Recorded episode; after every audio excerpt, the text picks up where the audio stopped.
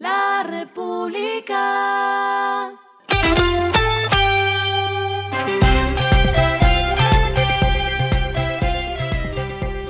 Al final de la jornada, esto es lo que debes saber sobre el comportamiento de los negocios, las finanzas y la economía.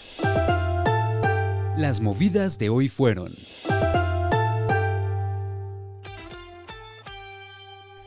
Cencosud lanzó una membresía de e-commerce para incrementar la omnicanalidad. El grupo dueño de los supermercados Jumbo presentó Jumbo Prime, un programa de membresía de la compañía para que los clientes tengan beneficios en pedidos online y la cadena aumente sus ventas.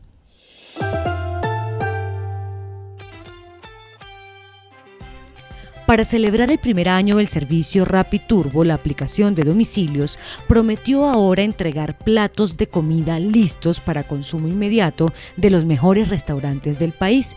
También eso lo hará en menos de 10 minutos. Este nuevo servicio funcionará en Bogotá y Medellín.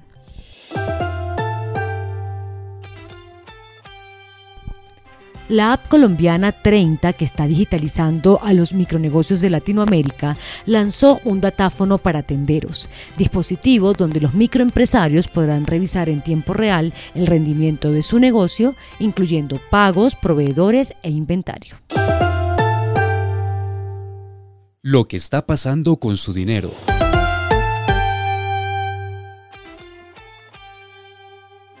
Si quiere estudiar y tiene criptomonedas, esta información le es útil. Bitso, la plataforma de criptomonedas con más de 5 millones de usuarios, y la Universidad en línea UTEL se asociaron para habilitar el pago con criptomonedas a sus estudiantes de al menos 11 países, entre ellos Chile, Colombia, Ecuador, Estados Unidos, México, Panamá y Perú. Los alumnos solo ingresan a la plataforma de la universidad llamada SIU, eligen la opción de pagos y seleccionan la criptomoneda.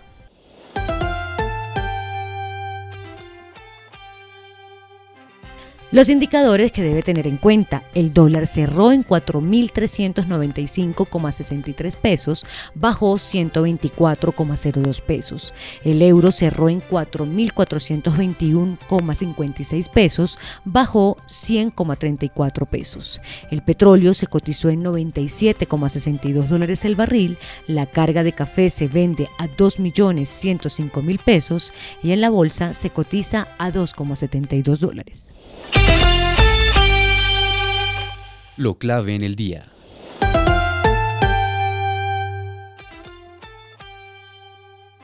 No son buenas noticias para el medio ambiente el ministerio informó que la deforestación en Colombia aumentó por segundo año consecutivo en 2021 con un incremento de 1,5% respecto a los niveles del año anterior.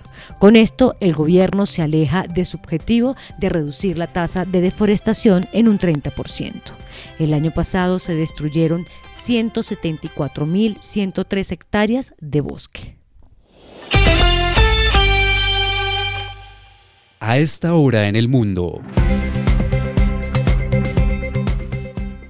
La más reciente encuesta mensual de economistas que realiza Bloomberg reveló que la probabilidad de que la economía de Estados Unidos caiga en una recesión dentro del próximo año es de 50%, muy por encima de ese 30% visto en junio a medida que persiste la rápida inflación y eso anima a la Reserva Federal a realizar aumentos de tasas de mayor magnitud.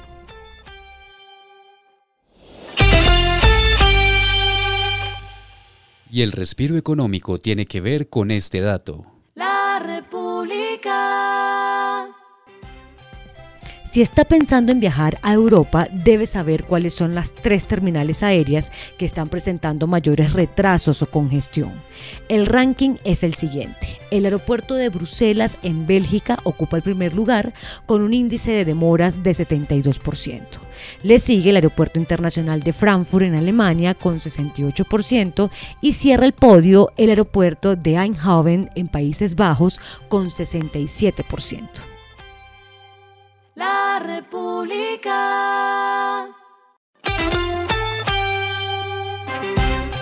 Y finalizamos con el editorial de mañana. Hay que pagar impuestos para poder reclamar.